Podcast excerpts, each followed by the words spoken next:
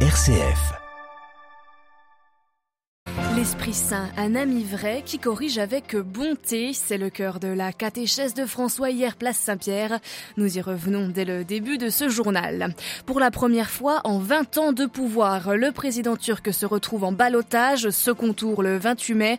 Nous retrouverons notre correspondante à Istanbul. Le président ukrainien achève sa mini-tournée en Europe après le Vatican, l'Italie, l'Allemagne et la France. Il repart avec des promesses d'aide financière et de nouvelles livraison d'armes. Calme précaire ce lundi à Gaza et en Israël, samedi un cessez-le-feu a été signé alors qu'Israël fête cette semaine les 75 ans de sa création. Et puis dans notre dossier en fin de journal, direction le Pakistan. Le week-end fut calme malgré les appels à manifester, mais de nouveaux rassemblements pourraient avoir lieu dans la semaine. Au cœur des tensions, la figure de l'ancien Premier ministre Imran Khan. Nous en parlons avec le spécialiste du Pakistan, Didier Chaudet. Radio Vatican, le journal, Marine Henriot. Bonjour, le paraclet, consolateur et avocat, c'est l'objet de la catéchèse du souverain pontife hier, place Saint-Pierre. L'Esprit Saint est un ami qui nous corrige avec bonté, a-t-il expliqué avant la prière du Regina Celli. Les détails avec Françoise Namien. La sua vicinanza Parlons de la proximité de l'Esprit Saint. François a rappelé qu'il veut être avec nous. Il n'est pas un hôte de passage qui vient nous rendre une visite de courtoisie. La troisième personne de la Sainte Trinité, a mentionné le Saint-Père, est non seulement un compagnon de vie, une présence stable, un esprit et désire habiter dans notre esprit, mais est aussi patient et reste avec nous, même lorsque nous tombons. Et ce, précise le pape, parce qu'il nous aime vraiment. Il ne fait pas semblant de nous aimer pour ensuite nous laisser seuls dans les difficultés. Anzi, se ci troviamo nella prova, lo Spirito Santo ci consola. Dans l'épreuve, l'Esprit Saint nous console en nous apportant le pardon et la force de Dieu, a encore rappelé François, soulignant que quand il nous confronte à nos erreurs et nous corrige, il le fait avec bonté. Dans sa voix, il pas le cœur. Il y a toujours le timbre de la tendresse et la chaleur de l'amour. L'Esprit Saint est aussi un avocat qui nous défend face à ceux qui nous accusent et face à nous-mêmes invitant ensuite à un examen de conscience sur notre relation avec la troisième personne de la Trinité, le papa conclut son exhortation en priant que Marie nous rende dociles à la voix de l'Esprit Saint et sensibles à sa présence. Françoise Niamien, à l'issue de la prière, le pape a invité Caritas Internationalis à aller de l'avant.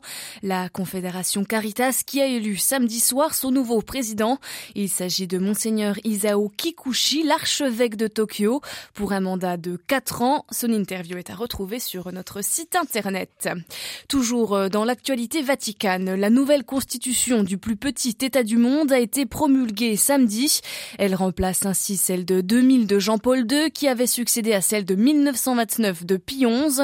Alors dans les grandes lignes, cette nouvelle loi fondamentale de l'État de la Cité du Vatican confirme l'autonomie du système juridique du Saint-Siège, permet la présence de laïcs au sein de la Commission pontificale pour l'État de la Cité du Vatican et devrait permettre plus de transparence financière. Ces informations sont bien sûr à retrouver sur notre site internet vaticannews.va. En Turquie, Recep Tayyip Erdogan arrive en tête, mais doit passer par la case second tour. Il aura lieu le 28 mai. Le président sortant est en coude à coude avec son adversaire, Kamal Kılıçdaroğlu, le candidat d'une alliance de partis d'opposition. Selon des résultats partiels, Recep Tayyip Erdogan cumule 49,3% des suffrages, en tête devant donc son principal rival qui arrive à 45%. Le second tour prendra donc la forme d'un duel entre les deux hommes. À Istanbul, la Turquie vient de vivre la nuit électorale la plus longue de ces 20 dernières années. Sauf surprise de dernière minute, dû au vote des Turcs de l'étranger, plus long à dépouiller que les autres, il faudra donc attendre le 28 mai pour connaître le résultat de l'élection présidentielle. Après 20 années au pouvoir, dont 9 à la tête de l'État, Recep Tayyip Erdogan se retrouve donc en balotage, une première pour lui. Ce n'est certes pas le résultat qu'il avait espéré, mais l'autre résultat de dimanche, celui des législatives déterminées en un seul tour, lui offre toutes les raisons de garder le sourire. L'alliance du peuple constituée autour de son parti de la justice et du développement, l'AKP, et du parti d'action nationaliste conserve la majorité absolue qu'elle détenait au Parlement, en dépit d'une baisse importante du nombre de députés AKP.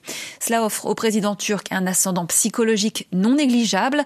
Pendant l'entre-deux tours qui se profile, Recep Tayyip Erdogan va pouvoir plaider pour la stabilité et agiter le risque d'une crise en cas de cohabitation entre un Parlement et un président de bord politique opposé. À Istanbul, un joueur pour Radio Vatican.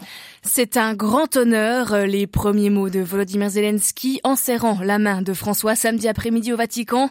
Les deux hommes ont échangé pendant près de 45 minutes, au menu notamment des discussions, la nécessité de poursuivre les efforts pour arriver à la paix, également la vie de l'Église catholique en Ukraine. C'est la deuxième fois que le président ukrainien a été reçu au Vatican. La première remonte à avant la guerre, en février 2020. Et après le Vatican et l'Italie, Volodymyr Zelensky s'est rendu hier en Allemagne. Après sa rencontre avec le président de la République allemande, il a rencontré le chancelier, puis reçu au nom du peuple ukrainien le prix Charlemagne à Aix-la-Chapelle, un prix qui récompense les engagements européens.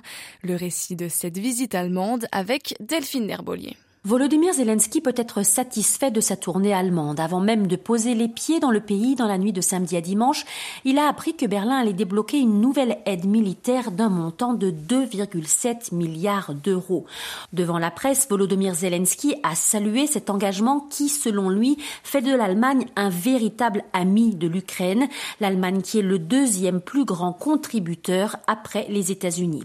Le président ukrainien a multiplié les remerciements et salué l'engagement chancelier Olaf Scholz, des mots qui sonnent très positivement en Allemagne, où durant des mois, le chancelier a été accusé de traîner les pieds pour aider Kiev. Olaf Scholz l'a d'ailleurs répété ce dimanche, l'Allemagne continuera à soutenir l'Ukraine aussi longtemps que nécessaire. Seule la question de l'envoi d'avions militaires reste non résolue. Volodymyr Zelensky a reconnu en avoir fait la demande à l'Allemagne, une demande à ce jour rejetée. À Aix-la-Chapelle, le chancelier Olaf Scholz a rappelé que l'invasion avait rapproché l'Ukraine de l'Union européenne et rendu son destin européen irréversible. Berlin, Delphine Arbelier pour Radio Vatican. Et Volodymyr Zelensky est attendu ce matin en Grande-Bretagne. hier, il est passé par la France, qui lui a promis de nouveaux véhicules blindés et chars légers. En revanche, la question des avions de combat demandés par le président ukrainien est encore prématurée, dit-on du côté de l'Elysée. 15 avril, 15 mai, un mois que la guerre a éclaté au Soudan entre deux généraux qui se disputent le pouvoir. Et ce week-end, nouveaux signes d'inquiétude, l'Internet est désormais totalement coupé à Khartoum. Les 5 millions d'habitants vivent barricadés sans eau ni électricité en attente d'un hypothétique cessez-le-feu. Les raids aériens et les combats à l'arme lourde dans la capitale ont lieu jusque dans les maisons et dans les hôpitaux. Le calme est précaire ce matin dans la bande de Gaza et en Israël alors qu'Israël fête cette semaine les 75 ans de sa création. Une trêve a été signée ce samedi entre les groupes palestiniens et Israël. Je souhaite que la trêve à peine conclue devienne stable, que les armes se taisent, disait hier François. À Jérusalem, Valérie Ferron. C'est avec soulagement, mais également fierté face à l'unité nationale affichée par les factions sur le terrain, que les Palestiniens ont accueilli l'annonce du cessez-le-feu samedi, même si chacun est conscient de la précarité de cette trêve qui laisse en suspens de nombreux dossiers brûlants. Parmi ceux-ci, le retour à sa famille du corps de Rader Adnan, décédé en prison suite à une grève de la faim de 86 jours et qu'Israël refuse jusqu'à présent de rendre. Les Palestiniens craignent également une nouvelle escalade des jeudi à l'occasion des célébrations israéliennes de la victoire de 1967, marquées tous les ans par un déferlement des extrémistes religieux et nationalistes dans la vieille ville de Jérusalem. Cette trêve est intervenue à la veille des commémorations aujourd'hui de l'expulsion massive du peuple palestinien de sa terre en 1948. 75 ans après, les Palestiniens rappellent que la Nakba n'est pas un événement du passé, mais une politique israélienne visant à les expulser de leur terre qui perdure jusqu'à aujourd'hui. Jérusalem, Valérie Ferron, Radio Vatican. Une vague orange en Thaïlande. Hier, les électeurs ont infligé un revers aux généraux au pouvoir depuis dix ans. Le parti de la jeunesse Move Forward arrive en tête et remporte le plus de sièges au Parlement, dont la totalité des sièges de Bangkok, la capitale. Une victoire qui a pris tout le monde par surprise. Nous y reviendrons tout à l'heure dans notre journal de 13 heures.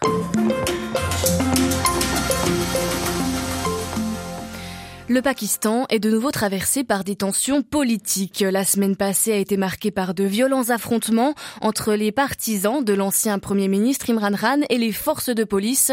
L'arrestation par l'armée mardi dernier de celui qui dirigea le pays de 2018 à 2022 a provoqué des scènes de chaos, notamment dans la capitale. Deux jours plus tard, rebondissement, la Cour suprême a ordonné la libération d'Imran Khan, qui a annoncé dans la foulée reprendre sa campagne dès mercredi pour les prochaines élections du mois d'octobre. Plusieurs accusations de corruption pèsent sur l'ancien Premier ministre. Personnage clivant et populiste, Imran Khan, ancien champion de cricket, reste très populaire auprès d'une large frange de la société pakistanaise. Une explosion de tensions qui révèle les fractures de tout un pays, comme nous l'explique ce matin Didier Chaudet, le spécialiste du Pakistan, chercheur associé à l'IFEAC. 64-65% de la population a moins de 30 ans.